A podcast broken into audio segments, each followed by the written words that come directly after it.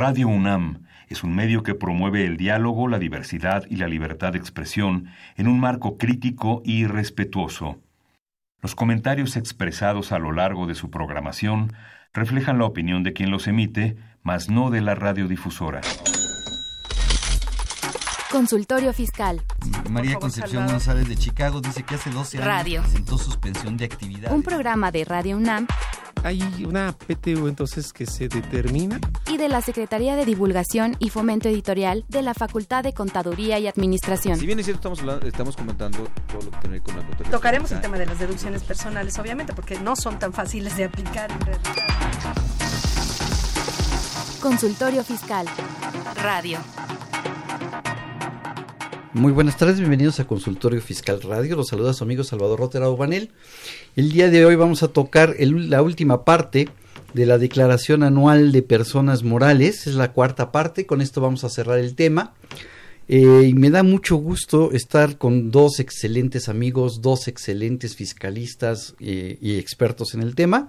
Nos acompaña el licenciado en Contaduría Luis Fernando Poblano Reyes. Él es licenciado en Contaduría por la UNAM, catedrático de la facultad, 100% u- CEU. hecho Sí, en 100% CEU. hecho en CEU. Así es, y Bien- Puma. bienvenido, mi querido este Fernando. Gracias por acompañarnos el día de hoy. Muchas gracias por la invitación. Y nos acompaña alguien que también ya es muy conocido de todos ustedes. Bueno, los dos creo que son muy conocidos ya. El licenciado en Contaduría y especialista fiscal, que también es 100% UNAM, eh, Sergio Abarca Telles. Bien, pues gracias por la invitación. Es un honor estar de vuelta aquí en casa y en una época, en un momento interesante para todos. Un momento muy difícil y yo quisiera empezar a hablar de declaración anual con una pregunta y va- me van a decir que la pregunta es de examen profesional. Porque yo quisiera preguntarles, la declaración anual y el coronavirus. ¡Ah, Chihuahua! A ver, va a haber No te prórroga. automedicaste en la mañana, ¿verdad? ¿Esto Salvador?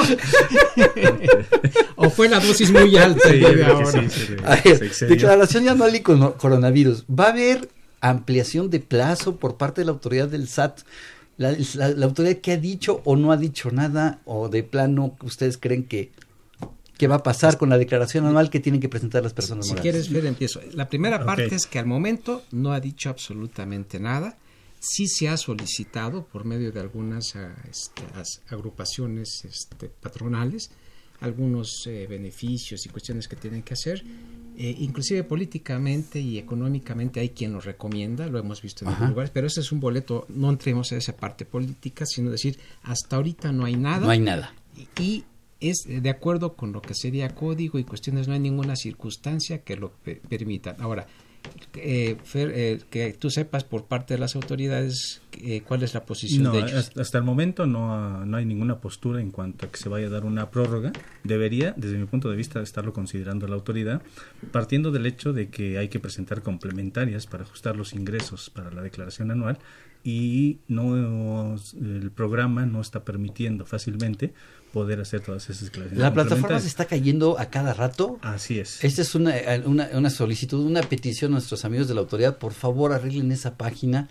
Si funciona el formato de la declaración, hoy vamos a platicar del formato de la declaración. Está, es, hace muchos amarres, está muy interesante, pero obliga a corregir declaraciones que en las que hayamos hecho algo que estuviera equivocado. Eh, y estar haciendo todas esas declaraciones, la página se está cayendo a cada rato y es muy difícil estar presentando eso. Y, inclusive comentábamos antes de entrar a- ahorita al aire, este Fernando, ¿qué experiencia tenías tú ayer con la plataforma? Digo, para poner un ejemplo, no en el sentido de, en un sentido objetivo, digo. Sí, claro. crítico objetivo para que la autoridad sí, porque- sepa lo que está Digo, sucediendo. lo más sencillo es que mucha gente empieza a decir que todo está mal, que no es el caso. No, no es el sino, caso. Sino sensibilizar esa parte. ¿Cuál es tu, tu experiencia ayer? Sí, bueno, el día de ayer intentábamos hacer de una persona moral simplemente el pago provisional del mes, ¿sí? Ingresar los datos y todo ello y, fin- y no nos permitía. O sea, ponía la página en blanco, ¿sí? Se tarda mucho, lo vuelves a intentar y en varias ocasiones y de ayer a hoy apenas hoy pudimos enviar la declaración, ya era el último día para poder hacerlo para esta para porque esta la demanda que está teniendo la página es impresionante. Así es. Primero es, estamos en fechas de los últimos pagos, del pago provisional del mes de febrero. Correcto. Y adicional, muchos estamos corrigiendo declaraciones que se hicieron con errores o que hubo algún problema por ahí, porque no me deja presentar la declaración anual si no amarro los ingresos de los pagos provisionales con los ingresos de la declaración anual. Es correcto. O las retenciones, porque también vienen las retenciones. O de las salarios retenciones o también. Número de trabajadores, No, exactamente. sueldos. Todo Así ello es. también Pero an- entra. en- en- antes de entrar a eso, yo quiero hacerles una pregunta. Por eso dije que el COVID y la declaración anual. Porque Primero nos preparó los calendarios. Sí, claro, claro, el examen profesional va a empezar a subir de, de nivel. Este, a ver, la pregunta es, ah, y sería también a la autoridad, porque tenemos ahí problemas serios y se va a venir un problema serio de que las empresas están empezando a cerrar. La misma UNAM, las universidades todas han ido cerrando, pero déjame dejar esto tipo Alfred Hitchcock en suspenso. ¿Qué les parece si vamos a escuchar el infofiscal y regreso con la pregunta? Adelante. Consultorio Fiscal Radio.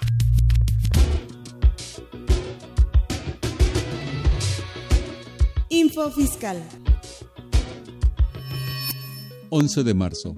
La Secretaría de Hacienda y Crédito Público comunica el listado global definitivo en términos del artículo 69b, tercer párrafo del Código Fiscal de la Federación, vigente hasta el 24 de julio de 2018. La Secretaría de Hacienda y Crédito Público da a conocer el listado global definitivo en términos del artículo 69b, cuarto párrafo del Código Fiscal de la Federación. 17 de marzo. El financiero. El dólar supera los 23 pesos en bancos. El billete verde se fortalece a nivel mundial pese a los temores por la pandemia del coronavirus. Info Fiscal. XEUN AM 860 Radio UNAM. Acompáñanos a Consultorio Fiscal Radio por las redes oficiales de la Facultad de Contaduría y Administración. Facebook, FCA UNAM Oficial y Twitter, arroba Consu Fiscal. Consultorio Fiscal Radio. Radio UNAM. Tu opinión es importante. para nosotros. Buzón de voz. 5623-3281. Déjanos tu nombre, número telefónico. Y dirección. Gracias.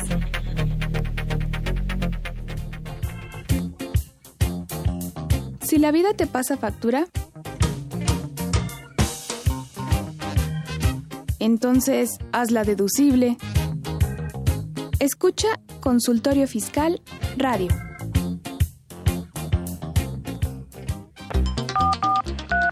Llámanos, nos interesa tu opinión. Teléfonos en cabina 5536 8989. Lada 01800 5052 688. Bien, regresamos. Quiero recordarles a nuestros amigos que el programa es en vivo, eh, que nos pueden llamar y hacernos preguntas sobre el tema que estamos tocando, que los teléfonos en cabina ya los escucharon, se los repito, es el 55 55 36 89 89 y el 850 52 688. También pueden seguirnos en Twitter en arroba consufiscal y en Facebook en FCA UNAM oficial. Estaba yo con una pregunta. A ver, ¿qué pasa si la autoridad, pero en este caso no sería la autoridad del SAT, sino la autoridad de salud? Correcto, Secretaría. La Secretaría de Salud o el Consejo de Salud que dice la Constitución que tendría que conformar el presidente de la República, llegara a declarar un, cena- un cese total de actividades en el país. Es decir, nos obliga a sector público y sector privado a irnos a todos a nuestras casas y no salir de ahí. ¿Qué, sucedería? Me preocupa mucho la materia laboral. ¿Qué pasa con las empresas, con los trabajadores, con sus sueldos, con todo eso? Ok, según esto, si entiendo bien, sería la siguiente etapa. En la etapa 2 o en la etapa 3, no lo sé. Según sea el caso. Pero lo que está, si entiendo bien la pregunta, a ver si estamos en la misma vía, Fer, es lo que está pasando ahorita en forma parcial, que trabaja en tu casa y te Y que algunas empresas lo han venido declarando unilateralmente y está bien. Correcto, pero en este momento ya es viene por la autoridad y te dice se suspende lo que sería la actividad. Ahí, para eso se requiere que la autoridad nos obligue. Sí, eso. Y comentabas, Fer, muy atinadamente el antecedente de esta modificación. Quieres hacer referencia de. Porque a final de cuentas, esto ya tenemos un antecedente en la historia que tenemos nosotros, que fue en la influenza. Así es. Y que viene el antecedente. Pero por favor, ahí si quieres la entrada, porque me pareció hace un momento tu comentario muy acertado.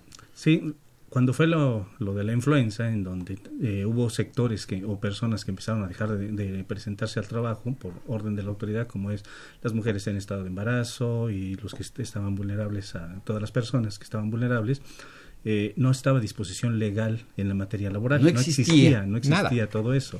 En 2012 se hace la reforma laboral y precisamente se incluye como dentro de las obligaciones que tiene un patrón de obedecer, de acatar las instrucciones de las autoridades sanitarias, la, la autoridad que ahorita sería la Secretaría de Salud, para efectos de que los, eh, se deje de, de, trabajar. Hay dos fases, ¿no, Fer? Una fase se llama contingencia sanitaria Correcto. y la segunda fase sería la interrupción total de las labores. Exacto. De la actividad. De la actividad. ¿Qué pasa si declaran contingencia sanitaria, que es la primera la, fase? La contingencia obviamente nos llevaría a que solo ciertos trabajadores, los más vulnerables, dejarían de laborar. Dejarían que serían mujeres embarazadas. En este caso, para este, para este virus, pues uh -huh. es las personas mayores, los adultos mayores. Aunque la ley no lo contempla.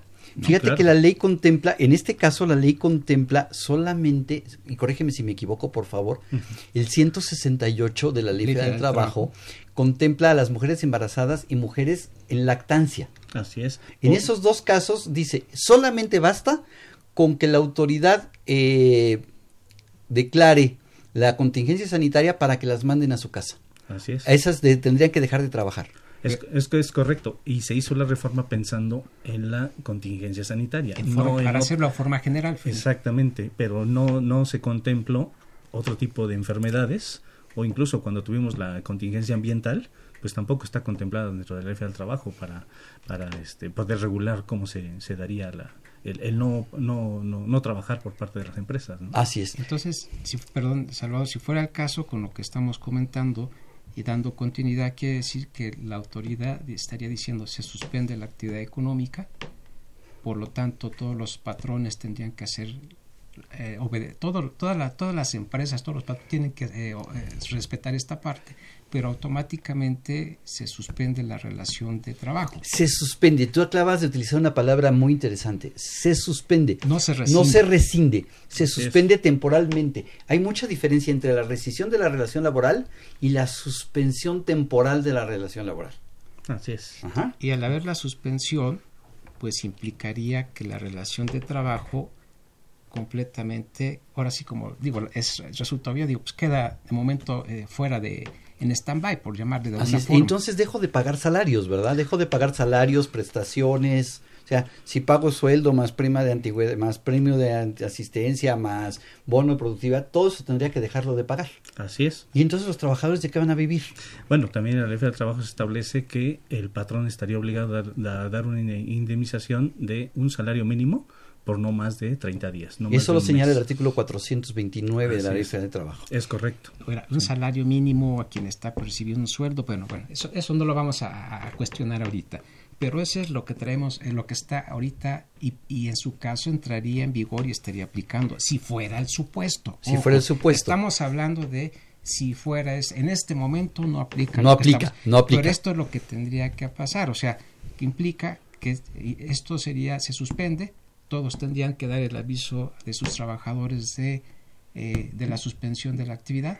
O sea, en este caso tendrían que presentar un aviso de baja de salario sí. a salario mínimo. Sí. Y si la contingencia durara más de un mes, entonces se presenta el aviso de baja. Correcto. Pero no se terminó la relación laboral, se suspendió. Efectivamente. Ajá. Ahora, esto son, eso es cuestionable, dirías, bueno, es un problema económico donde está tanto la empresa como son los trabajadores y hay, hay empresas que estarían diciendo vamos a continuar el tiempo que podamos, pero hay empresas que dicen yo no puedo por sencillamente la actividad económica bajo y necesito subsistir. Y Entonces, está el problema humano de que cómo le haces al trabajador que se quede sin ingresos o que baje su ingreso a un salario mínimo y por el otro lado pues que la empresa no subsista. Que si lo queremos ver, Así es.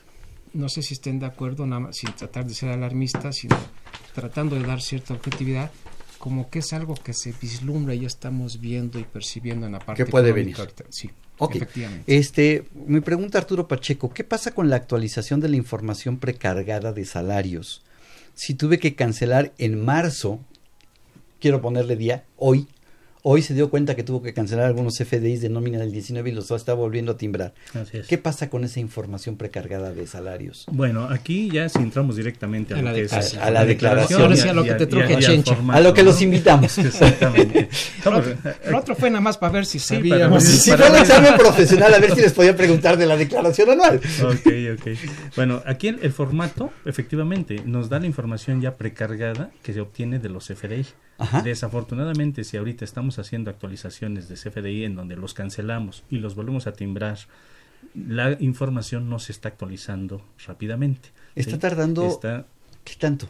no, pues eh, hay, hay casos en donde una semana después y sigue apareciendo la misma información. Aunque la autoridad dijo que iba a, ca- a- a- a- a subir esa información en un plazo máximo de 48 a 72 horas. No, no, ahí sí contundente y comprobado que no Que está no. sucediendo. Ahora, No.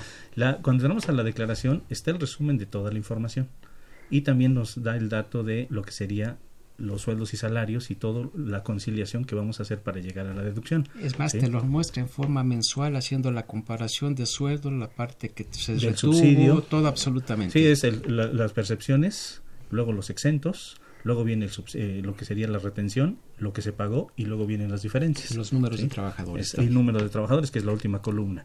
Afortunadamente, bueno, esa es la información es la que se, se visualiza. Pero ya cuando hacemos la conciliación, el dato duro, que es ese total de las percepciones, sí nos permite modificarlo.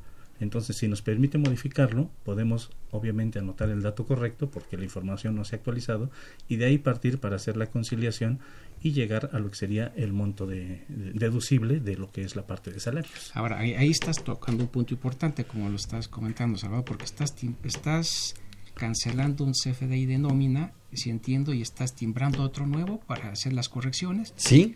¿Eso, ese, tu partida sería modos deducible? ¿Tendría alguna implicación o está permitido? Porque estamos en marzo y estás cancelando un CFDI del año pasado de nóminas y estás emitiendo otro ahorita.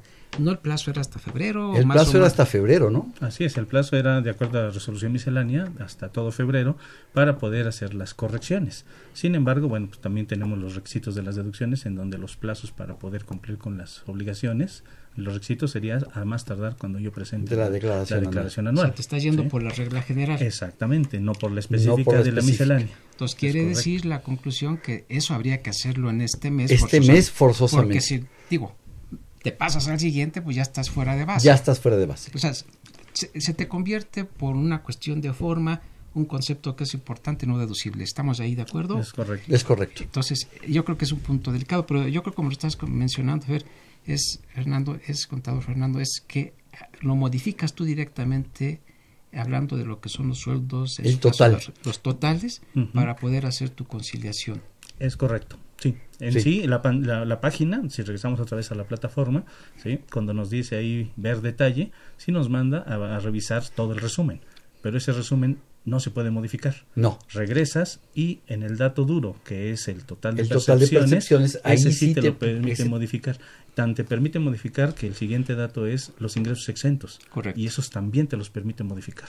Claro. Para efecto de lo del 53 y 47% de lo no deducible para efecto del Pero la sugerencia sería no solamente, eh, o sea, Modificar. qué bueno que lo modificaste. Corrige tu CFDI antes de que presentes la declaración anual. Sí, ahí un punto importante es, sí corrijo los FDI si la, la autoridad, para que todo, eh, para que quede muy claro, si la autoridad no alcanza al 31 de marzo a actualizar ese dato duro, que es toda mi información de los FDI, no por eso no es deducible mi, mi, este, mi nómina. Mi nómina yo ya corregí, ya hice los comprobantes correctamente, ¿sí? modifico los datos para que pueda llegar yo al, al dato de lo que es la, la, la, la nómina deducible y es deducible sin mayor problema. ¿sí? Eh, aquí algo que debemos tener muy claro, el formato no es la ley.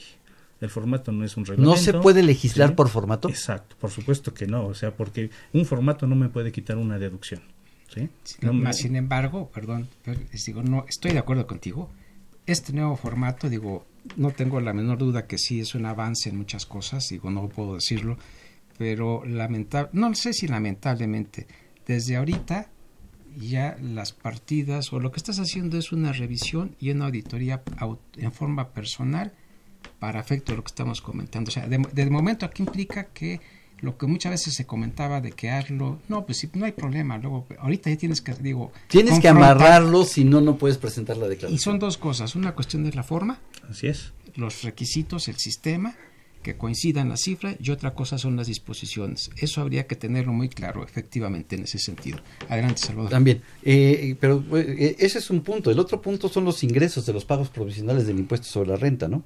Bueno, ese es un dato que efectivamente también se precarga de lo que serían los pagos provisionales y no hay forma de modificarlos directamente en la declaración. Ahí forzosamente tienes que eh, presentar tu complementaria. Exactamente, hay que presentar complementarias ajustando en el mes que corresponda los ingresos, en su caso pagar las diferencias o si hubo un pago de lo indebido, porque pues, para el anual son los ingresos acumulables y la diferencia de los acumulables con los nominales para pagos provisionales solo es el ajuste anual por inflación y los ingresos del extranjero. que no juegan para pagos provisionales si es que estuviéramos en, en ese caso. En donde dice los otros los otros ingresos no no anteriores, ¿no? ¿no? que no estén considerados dentro de los anteriores. Así es, exactamente. Todo lo demás tienen que amarrar con tus pagos provisionales perfectamente. Es correcto, de lo contrario, pues hay que corregir pagos provisionales y esperar a que la autoridad actualice la cantidad porque esa no la podemos modificar.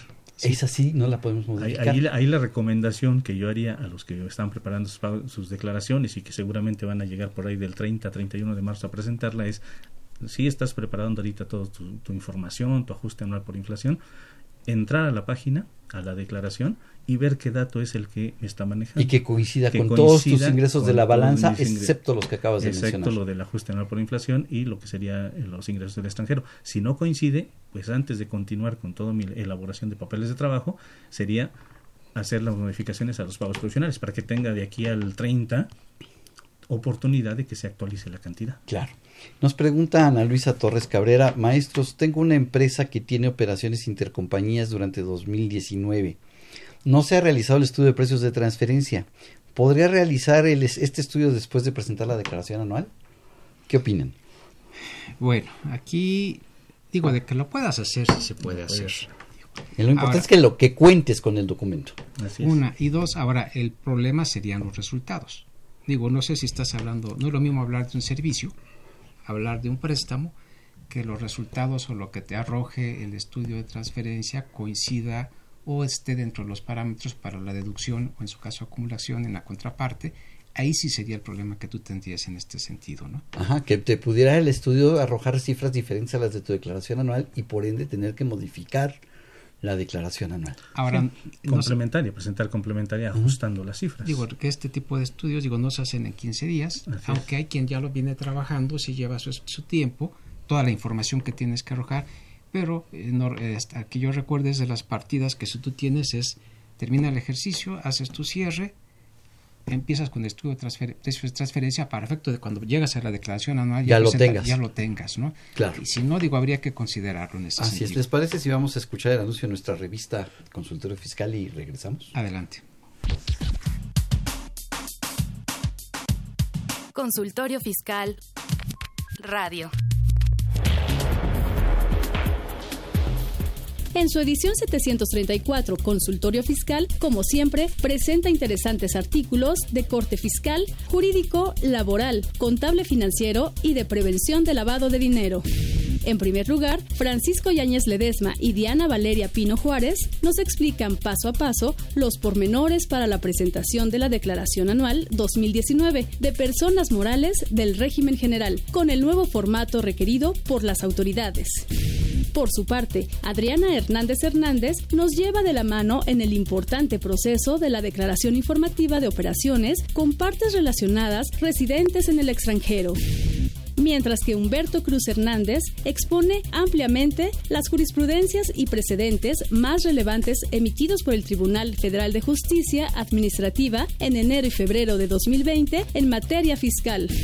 Además de esto, podremos encontrar información sobre la cancelación de los sellos digitales y las principales disposiciones emitidas en el Diario Oficial de la Federación en los ámbitos de costumbre. Estos y otros temas de gran interés en el número 734 de Consultorio Fiscal. Suscripciones a los teléfonos 55 56 16 13 55 y 55 56 16 77 55. También a través de la tienda electrónica publishing.fca.unam.mx o en la revista electrónica consultoriofiscal.unam.mx.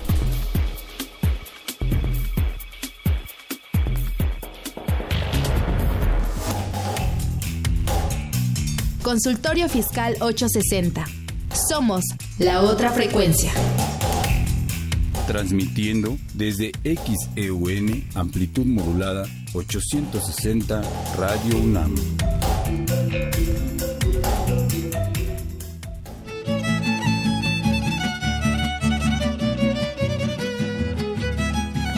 San Luis Potosí los espera del 3 al 5 de junio para celebrar la 61 primera Asamblea de la Asociación Nacional de Facultades y Escuelas de Contaduría y Administración, ANFECA. La Huasteca Potosina tiene flores de montón reflexionaremos sobre un tema trascendental, la cuarta revolución industrial y la educación a distancia, nuevos retos en los modelos educativos de las instituciones de educación superior. Los atenderá la Universidad Autónoma de San Luis Potosí. Mayores informes www.anfeca20xx.uaslp.mx. Teléfono 444-826-2300, extensión 3413. Los esperamos. Ve y escúchanos por Twitter, arroba con su fiscal. Invertir. Para aprender. La Facultad de Contaduría y Administración de la UNAM, a través de su División de Educación Continua, invita al sector público y privado a formar parte de sus múltiples cursos, conferencias y diplomados sobre temas de contaduría, fiscal, administración e informática con el objetivo de promover la vinculación profesional de la institución empresa-gobierno. Así que ya lo sabes, prepárate en Liverpool 66, Colonia Juárez, Alcaldía Cuauhtémoc, Ciudad de México. Informes al 55 55 33 16 17 y al 01 800 83 32 322. O si lo prefieres, ingresa a la página dec.fca.unam.mx. No te pierdas, en la División de Educación Continua hacemos capacitación, a la medida.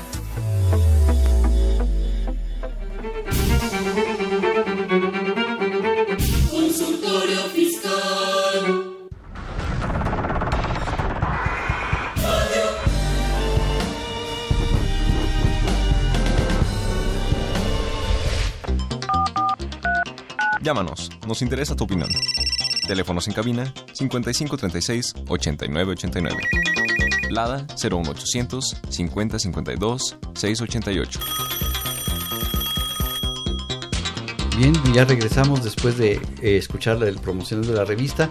Muy interesantes los artículos de la revista y además buenas plumas, buenos autores. La verdad son gente preparada, gente que conoce muy bien de lo que está escribiendo. Así es. Nos pregunta eh, Walker Fast.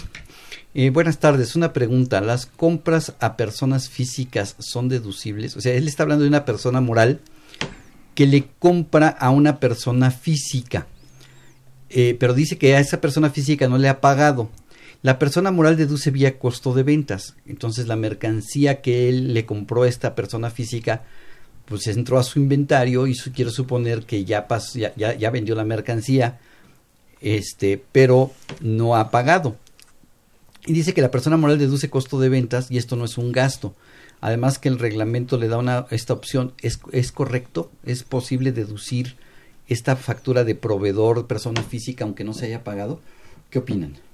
Bueno, yo me iría por la regla general Ajá. de lo que es la deducción del costo. Dentro del impuesto a la renta se establece que el, cos- el contribuyente tiene derecho a deducir el costo en el momento en que acumule el ingreso. Incluso por un anticipo puede deducir un costo estimado. La regla 32, eh, la, la 3241. De remoción. Exactamente, Exactamente. La Entonces, 324, perdón. Yo, yo me iría por eh, hacerlo deducible independientemente de que no lo haya pagado, en el sentido de que el simple hecho de haberlo vendido, acumulado el ingreso, tengo derecho a deducir un costo.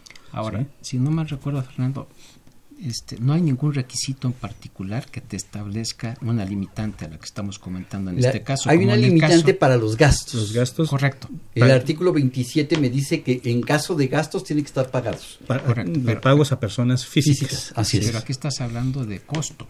Aquí estoy hablando de costo, Por eso, no de gastos. No hay una regla específica para el caso de costo. Así estamos es. haciendo mención. Así es.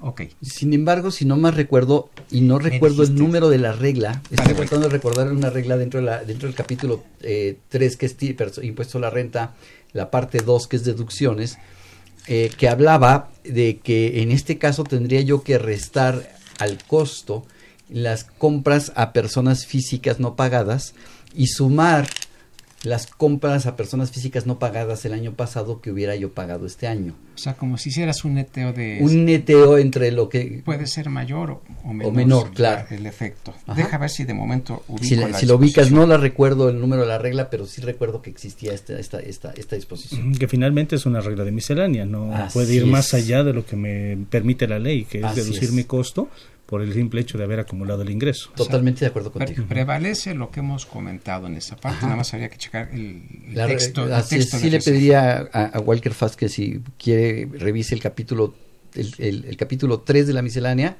la sección 2 que es este deducciones, ahí había una disposición al respecto, pero coincido con ustedes, la regla general es el costo de ventas. Sí, así es. Sin por ahí ningún- lo hacemos deducible. Así es. Sí. Bien, este, hablando de pérdidas para la declaración anual, este, yo quisiera primero preguntarles, antes de entrar al formato, tengo otra, otra um, pregunta de Mariana Paz, pero este, eh, que lo- ah, que este, que nos manda a saludar Javier Sánchez Martínez, que nos está escuchando desde Irlanda. Muchísimas, muchísimas gracias. Ah, muy bien. Este, a Gracias. ver, la pregunta es, antes de entrar al formato, Ok. ¿Cómo, deter- cómo, de- ¿Cómo determino las pérdidas? ¿Cómo las actualizo? Las pérdidas fiscales de ejercicios anteriores, ¿las puedo amortizar? ¿Qué plazo? Lo que me puedan platicar de las pérdidas. ¿Quieres? Sí, sí, claro que sí. Ahora sí que como noticias, pocas palabras y sustancioso, para que entremos a lo siguiente. Perfecto. Eh, sí, bueno, las pérdidas fiscales que una persona moral eh, tiene durante un ejercicio las puede amortizar o disminuir de su utilidad fiscal de los próximos 10 ejercicios. 10 ejercicios. 10 ejercicios, sí. Ajá. Si estamos dentro del plazo, bueno, pues las podemos utilizar. Para actualizar una pérdida debe tener dos, do- do- de- debemos de hacer dos actualizaciones para poder aplicarla.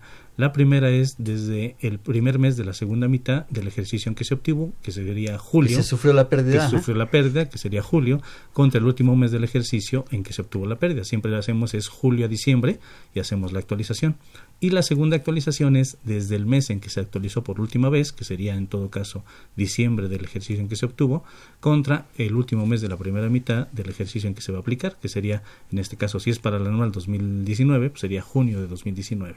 Y Ajá. así hacemos, así hacemos las dos Entonces, si fuera una pérdida del 2018, la actualizo de julio del 18 a diciembre del 18. Es Si el ejercicio hubiera sido de 12 meses. De 12 meses, por supuesto. Porque Sí. si el ejercicio hubiera sido de menos, tendría yo que calcular ¿Cuál- cuál, es el primer mes de la segunda de la mitad. segunda mitad, que eso pasaría en el primer ejercicio en En que el primer se ejercicio. constituye la empresa y después ya se, se, se- y se obtiene una pérdida. ¿no? Ajá. ¿Sí? Y luego tendrías el caso de la segunda actualización. La segunda actualización para ese ejemplo de 2018 sería de diciembre de 2018 a junio de 2019 y hacemos la segunda actualización. Ajá. Y de esa forma ya la pérdida quedaría actualizada a lo que sería el ejercicio 2019 y la podemos disminuir.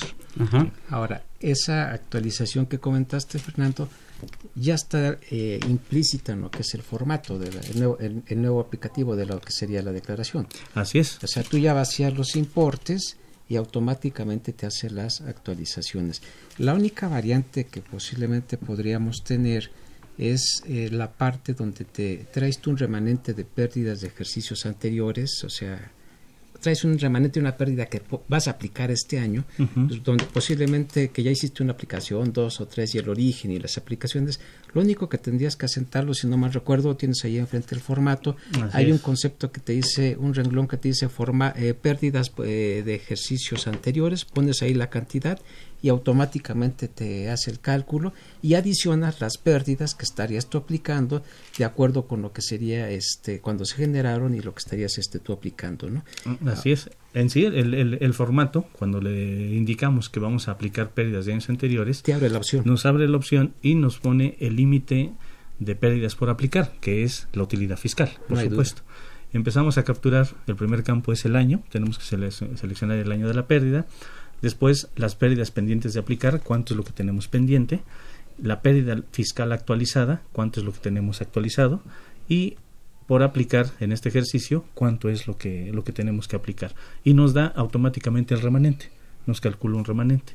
¿sí? Le damos a aceptar o guardar y ya nos pasa la pérdida que vamos a, a utilizar. Si nos falta todavía más pérdida, pues entonces le daríamos agregar otro más y entonces sería otro ejercicio. Y te permite adicionar todas las pérdidas Todas que las traes, pérdidas que, trae- que podemos traer. Lo cual, a final de cuentas, lo, la información que se estaría generando en tu declaración es el remanente de pérdidas que tenías por aplicar de ejercicios, De ejercicios contra utilidades de ejercicios futuros. ¿no? Así es. Y afortunadamente el- la, la página, bueno, la aplicación trae un candado de que no puedo capturar más, más pérdidas, o sea, no puedo amortizar más que el, se límite. Ok, puedo capturar, si tuviera yo ocho años de pérdidas, puedo capturar las ocho, pero por más que quiera yo, si mi pérdida, de, si mi utilidad de este año fue de un millón y traigo siete, me va a decir, escoge de todos estos, el que quieras, pero hasta el millón de pesos que ganaste que, este que- año. que lo- que cómo se deben de amortizar las pérdidas, las más antiguas. Claro, porque si no pierdo el derecho. pierdo después el derecho. ¿No, ¿Las más viejas no es igual que las más antiguas?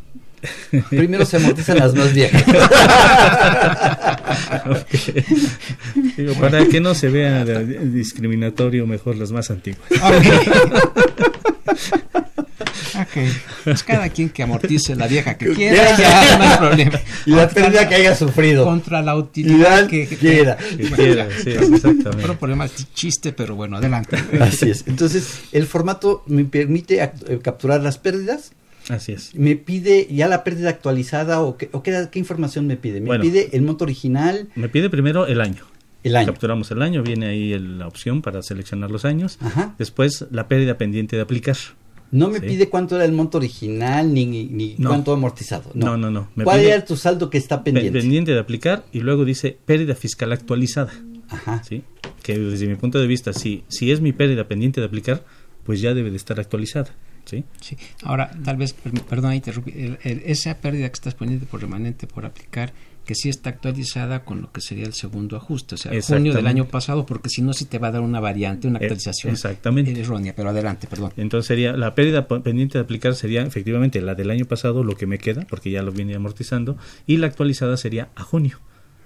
Anoto la cantidad y de- después nos dice la pérdida por aplicar, anotamos la cantidad de la que vamos a aplicar de la pérdida y después nos da un remanente. El remanente en automático lo calcula, no me permite modificarlo. ¿Sí? Entonces, No me permite, hasta ahí sí, puedo. sí, pues es la, tiene la formulita de que pues hace O sea, no puedes cálculos. amortizar más de lo que, de lo que ganaste. Es Pues, correcto. sí, sí, y tiene una lógica. Sí, o sea, todo- no es que el formato esté mal hecho o que el SAT no quiera que amortice, pues no, No, no ahí puedes. sí, ahí sí el formato está acorde con lo que dice la disposición fiscal. La ley renta está perfecto, no hay, ahí no hay nada que, que Es- observar. Los forma nomás como comentario, no estén de acuerdo, los formatos anteriores te permitían meter, está dicho meter, si tenías siempre Capturar. capturar, si ya estamos hablando de entradas y salidas, no. Este, tien- si tienes 100 pesos de utilidad y tú tendrías de pérdidas 500, pues lo que puedes amortizar nada más sería Serán 100, 100. y podrías, eh, de- los formatos anteriores te permitía anotar la totalidad y te daría el remanente de 400, Ujú. que en este caso no estaría pasando con este nuevo formato. Así es, ¿no? Ya no puede suceder. Así es. Walker Faz nuevamente nos pregunta, ¿y, qué, y si mi- qué, qué pasa si mi pérdida es de 2016 y se va a disminuir en 2019? ¿Cuál sería la tercera actualización? ¿Junio 2019 entre do- diciembre del 16? ¿O cómo van después de la segunda actualización de junio a junio? Si Son- son- año... eh, eh, Digo, si me permites ahí rápido, digo, son dos actualizaciones. No hay la más tercera de- pudiera darse si hubiera una amortización intermedia. Así es. Ok. Si es solamente. remanente, si es si hay remanente. hay, ok, entonces a ver, Pero perdón dos. Sergio, No, no, adelante. Cuando, la, cuando se genera la pérdida, que no es el caso, y la segunda es cuando la estás aplicando. Ok. Entonces, último mes de la primera mitad del ejercicio en el cual tú lo aplicaste al último mes que tú la... la- la A ver, déjame entender. Resulta que yo tengo una empresa que viene perdiendo desde 2009, Ok. pero en 2019 fue una empresa que va contracíclica, Que sí las hay. que sí las hay y que Ojalá el fueran dos- todas. Ojalá fueran todas, pero en 2019 muchas están perdiendo y en 2019 yo gané y me fue maravillosamente bien. Y entonces, y en 2018 también, pero en 2018 amorticé un pedazo del 2009. Ok. me queda un pedacito del 2009 y la del 2010 y 11. Y mi utilidad de este año es tan buena que voy a, voy a, absorber el pedazo que dejé del 2009 en 2018, más 2010 y parte del 2011. Entonces tu remanente sería junio del 2009. Entonces, a ver, 2009 lo actualicé de julio del 2009 a diciembre. A diciembre. Así es. Y luego lo volví a actualizar de diciembre del 2009 a, junio, del 18. Que es cuando amortizaste. Que cuando amorticé la primer, el primer pedazo. Correcto. Pero me sobró, hubo un remanente ahí. Entonces, me sobró. Ok, ¿y ahora qué voy a hacer? Junio. Junio 2018 contra junio 2019. Por la pérdida del 9. Por la pérdida del 9. Y la del 10 y la del 11, ¿cómo las voy a actualizar? Ah, esa sería su primera actualización. Su segunda actualización, porque la primera la hiciste en el ejercicio en el que se sufrió. Ah, bueno, sí. Y la segunda sería diciembre de cada año. Diciembre del 2010 a junio, del 19. Del 19 es y diciembre del 2011 a junio del 2019. 19. Ya, ya me perdí entre tantos sumas, pero yo, este, yo espero que, que, Walker Fast no se haya... Este... Sí, es correcto. Lo que pasa es que su pregunta es, ¿y la tercera actualización? La tercera actualización solo se da cuando hay remanente. Cuando hay remanente. Y puede dar una tercera o cuarta o quinta, ah, dependiendo... exacto, ya sería... ¿Cuántos años tarda en amortizar esa pérdida? pero no es tanto que haya tercera, sino aplicas la segunda, el segunda, eh, la segunda actualización las veces que tú lo requieras. Digo, es a lo que estamos haciendo mención. Bueno, finalmente sí, porque es el mes en que se actualizó por última ocasión contra el último mes de la primera mitad del ejercicio en que lo aplica. La segunda actualización. Porque la ley no te dice segunda, tercera, cuarta. Nada más te dice que hay dos. Exacto, solo hay dos. Sí, sí la última vez que lo actualizaste hasta el mes de junio, es una segunda actualización. sigue siendo otra vez la segunda, nada más que no coincide en que sea diciembre contra junio, sino igual es junio contra junio. Sí. Ahí, es correcto. estamos qué, buen, qué, buen análisis. La, es la tercera segunda. O la segunda tercera. Cuando ya me perdí dije no. o la segunda vez que actualizo la segunda. Y luego, bueno, mejor me callo. en esa parte. Está bien. Este, con pérdidas, entonces el, el procedimiento de actualización son dos el formato me pide que capture, quedamos el año, el saldo pendiente, Luego el saldo pendiente actualizado, actualizado. Que en el ejemplo que yo puse, el del 2009, sería el remanente que quedó el año anterior sin actualizar. Así es. Así lo entendería. Sí, porque dice pérdida pendiente de aplicar. Sería el remanente sin, sin hacerle esa actualización de junio, a junio.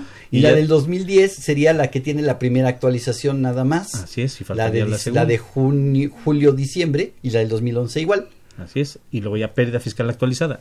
¿Para qué me pongo a capturar más información si no la voy a utilizar? ¿Para qué le es correcto. ¿Para qué trabajo más, no? Y ya después se captura la pérdida que se actualiza, que se amortiza y me queda un remanente y ya te pone cero. En caso de que se agote, te deja el cero. Perfecto, y entonces ya queda la utilidad, el resultado fiscal en cero. Exactamente. Ok, ok. ¿Qué más hay de, de, cuestiones en el formato? ¿Cómo capturo los gastos, este, los salarios? Empezamos con ese hace rato, pero ¿cómo lo capturo? Bueno, aquí hay que tener muy mucho cuidado porque si soy una empresa, vamos a suponer una empresa de producción, en donde mis gastos, mis nóminas, hay una parte que está en gastos de fabricación. Hay otra que está en gastos de, venta y hay otra que está en gastos de administración. Entonces, hay una primera parte en donde lo que nos dice es, bueno, pues captura me, me, me, pide primero lo que sería la parte de la nómina, pero la parte de nómina de gastos de administración y gastos de venta, porque en esa conciliación tenemos que quitar lo que corresponde a gastos de fabricación. ¿Por qué? Porque eso va en el costo de ventas. Los gastos de la, mano de obra está en el costo de ventas, por eso tenemos que eliminarlo. ¿Por qué? Porque cuando hacemos la conciliación de la nómina, lo que el resumen de todas mis FDI pues es de todos, todo mi personal. Y es lo que ya está precargado, que platicábamos cuando empezamos nuestro programa. Exacto, entonces mi total de nómina, el total de nómina va a traer nómina de gastos de fabricación, de gastos de venta y gastos de administración. Y entonces ese total no lo voy a hacer deducible vía gastos, lo voy a hacer deducible una parte vía costo, vía costo que es lo de fabricación. Dentro, ya cuando estoy terminando la conciliación de nóminas, los últimos renglones dice y anótame lo de que va en gastos de fabricación para que lo reste y entonces eso se va a ir al, costo. Entonces, primero hay que tener cuidado en eliminar. En ese detalle. En ese detalle. O sea, por diferencia lo estás obteniendo. Por diferencia. También me preguntas respecto de unas exenciones, el formato. De, me habla de mis ingresos exentos y qué porcentaje. Pero ¿te parece si después de los tres minutos de finanzas nos contestas esto? Va. Vamos a escucharlos. Consultorio Fiscal Radio. Ahora, tres minutos de finanzas con Arturo Morales Castro. Hoy, en Finanzas, comentamos de la bolsa de valores y de la compra y venta de acciones. En situaciones de volatilidad, en la compra y venta de acciones en la bolsa de valores, se han detectado cuatro características de comportamiento que pueden llevarnos a errores. La primera es el exceso de confianza y se refiere a que en ocasiones los inversionistas creen saber más que lo que realmente saben, sobrevaloran sus capacidades haciéndose el espejismo que domina cierto sector del mercado. Sin embargo, la evidencia manifiesta que el exceso de confianza hace correr riesgos en los inversionistas que en ocasiones son innecesarios. No toman en cuenta factores que podrían maximizar su inversión, por el contrario, toman decisiones que satisfagan su inversión. Esta característica conlleva, como se dice coloquialmente, a colocar todos los huevos en la misma canasta, evitando así que se diversifique. Por tanto, el exceso de confianza hace que las inversiones sean un fracaso. Cuando existe exceso de confianza en los inversionistas, no suelen valorar adecuadamente los riesgos que toman y por ello es posible afirmar que el exceso de confianza nos vuelve imprudentes ante el riesgo. La segunda característica son los juicios sesgados. Esta se refiere a que los individuos tienden a juzgar muy probable o poco probable la ocurrencia de un evento, según su capacidad de recordar experiencias recientes. Al trasladar esto a la inversión en bolsa se observa que los inversionistas ponderan mucho sus experiencias recientes y si esa experiencia se relaciona con pérdidas, tienden a dejar sus acciones y se refugian en las de menor riesgo, olvidando que las acciones se han vuelto más atractivas tras la caída de precios, es decir, venden los activos ganadores demasiado temprano y por el contrario se mantienen en las no ganadores durante un tiempo exagerado. Para sortear esta trampa se debe de considerar aquellos motivos que orientaron al inversionista a comprar. La tercera se conoce como presión social. Esta característica es la más marcada en los mercados, ya que es la situación donde muchos inversionistas ven los movimientos de los gurús o de los ganadores e intentan seguir sus patrones, ocasionando con ello el famoso efecto rebaño. Sin saber ellos mismos si es lo mejor para su inversión, y existe la posibilidad de que por seguir al grupo, incluso en contra de su voluntad del inversionista, se entre en una burbuja especulativa que esté a punto de estallar. La cuarta y última característica se refiere a la fobia a las pérdidas. La hipótesis de los mercados eficientes postula que los inversionistas buscan maximizar su inversión. Sin embargo, existe evidencia que afirma que los individuos prefieren evitar pérdidas antes de obtener ganancias. Ante esto, mantienen su compra de acciones perdedoras por un largo tiempo. Esto se explica por medio de la teoría de la perspectiva de Kahneman, quien sostiene que las pérdidas hacen el doble de daño en comparación a la felicidad de tener ganancias, por lo que la fobia a las pérdidas conlleva a los inversionistas a tomar decisiones mucho más riesgosas para devolver el equilibrio a su cartera. Las personas tienden a percibir las pérdidas financieras de una manera más intensa que las ganancias de una magnitud similar y cuando el inversionista se siente responsable de la pérdida, experimenta de manera más intensa una emoción de arrepentimiento. Estas cuatro características en la compra y venta de acciones influenciadas por las emociones hace que los mercados sigan vivos y sigan en constante volatilidad. Hasta aquí, tres minutos de finanzas del tema, la bolsa de valores y la compra-venta de acciones. Tres minutos de finanzas con Arturo Morales Castro. XEUN AM 860 Radio UNAM. Acompáñanos a Consultorio Fiscal Radio por las redes oficiales de la Facultad de Contaduría y Administración. Facebook, FCA UNAM Oficial y Twitter arroba Consu Fiscal. Llámanos, nos interesa tu opinión. Teléfonos en cabina 5536 8989. Lada 01800 5052 688. Bien, regresamos después de estos tres minutos. Y hablando de la bolsa, híjole, hemos, este, este programa ha estado hablando de la bolsa y luego de la declaración anual y el coronavirus y es, es, versátil.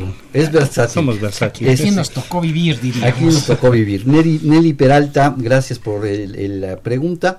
¿Cómo debo presentar un pago complementario para que se refleje la información en la declaración anual, Fernando?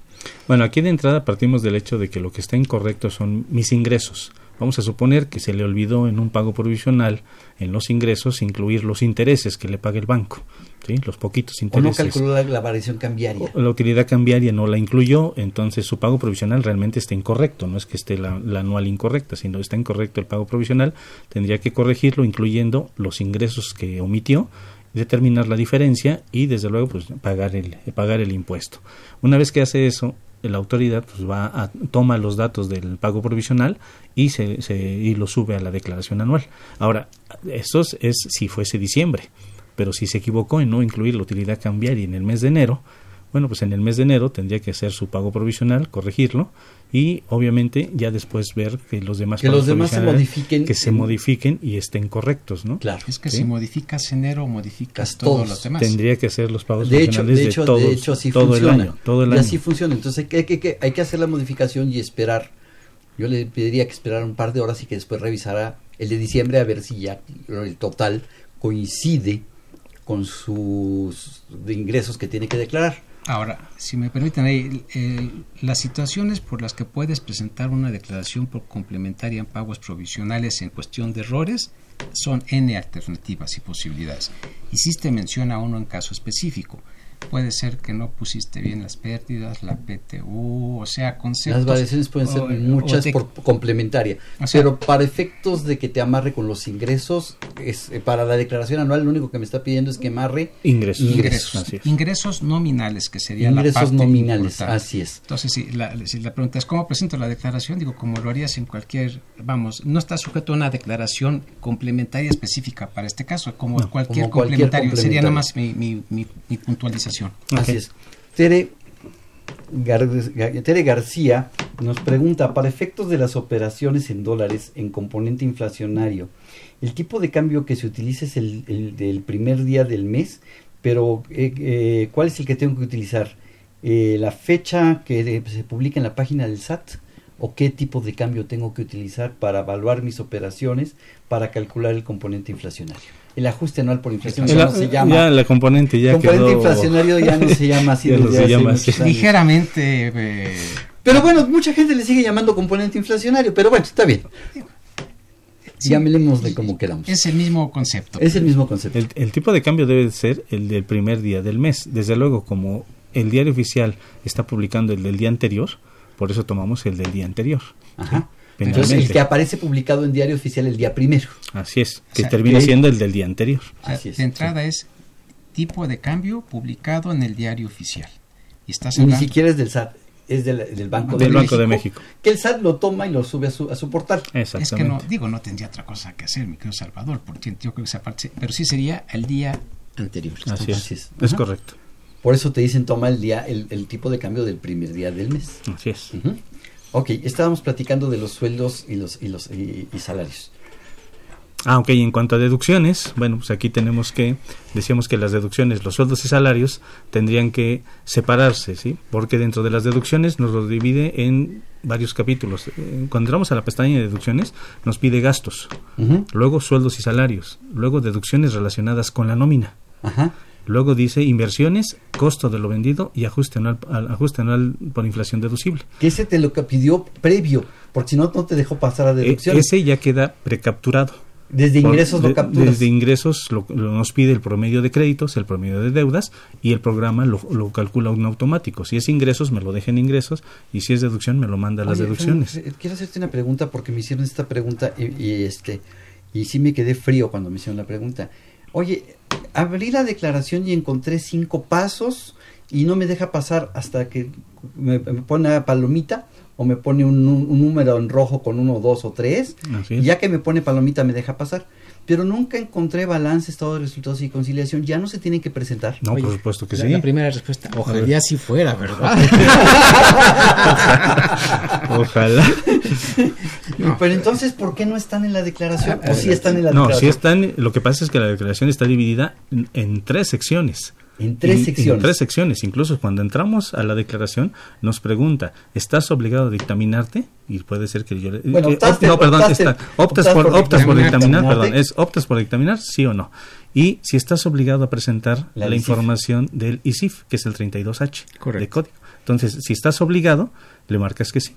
Entonces te habilita para hacer el cálculo de ISR, te habilita para el ISIF y te habilita para lo- los, este, los estados financieros, que es el estado Y de si resultados. pongo que no, nada más me habilita dos Te secciones. habilita dos Correcto. secciones. Entonces, son dos secciones las que tengo que llenar o tres secciones las que tengo que Si llenar. estoy obligado al ISIF. Así es. Entonces, quien hizo la pregunta es correcto lo que le estaba viendo, ¿no? pero el problema es que... Que no ha entrado a la otra sección. O sea, no, no, no llenó Tiene los- que regresar, una vez que lo termina, tiene que regresarse a la pantalla inicial. Sí, si está en ISR, eh, tendría que decirle administración de la declaración, hay Ah, un botón ok. y lo regresa en A donde está la, inicial, a la donde pantalla están las dos secciones. Y ya, así es. Y en esa segunda sección, que es la que no ha revisado, está- ahí está el estado de resultados, el balance y, Y la conciliación contable fiscal. La omisión que tuvo al inicio le genera que no se abrieran los estados financieros, pero sí se deben de incluir. Sí se deben Por eso incluir. mi comentario, ojalá no, digo, facilitando el trabajo, pero digo, eso ya lo tenemos ya. Es más que obvio, más claro. que obvio. Sí se tiene que presentar esa información. Bien, eh, puntos importantes, me quedan un par de minutos, cuando muchos y, y no más que menos. Importantes y comentarios sobre el formato de la declaración, que no hayamos tocado. Hijo, es que Bueno, se- allí yo me voy sobre el ISIF. Aquellos contribuyentes que están obligados a presentar la información del ISIF, ¿qué tienen que hacer? Descargar primero el CIPRET. Sí. Instalarlo en su computadora, que es el programa para presentar el dictamen fiscal, y ahí está el, eh, el ISIF. Y es otro La- mundo el que estás hablando. Eh, exacto. Es Tiene que- todo el CIPRED. todo el CIPRED. Lo instaló y después tiene que ca- capturar la información en el ISIF, terminar, validar, compactar el archivo, firmarlo electrónicamente con la fir- firma electrónica de la empresa y ya que tiene el archivo, entra aquí a la declaración y cuando está la opción del ISIF nos, nos indica dime dónde está la ubicación de tu archivo. Subimos el archivo y le decimos aceptar. Si no hacemos eso y yo le marqué que sí tengo obligación de presentar el ISIF, no voy a poder presentar la declaración anual. Muchos, muchos, yo tengo casos de gente que le dije, tienes que presentarlo, sí, ahorita, y ya presentó la declaración del 18 y estamos en el 20 y siguen sin presentarlo. Así es, pero ahora ya lo Ahora ya no se puede. No se puede porque va junto con la declaración subir el archivo. Tienes que subir el archivo para poder enviar la declaración.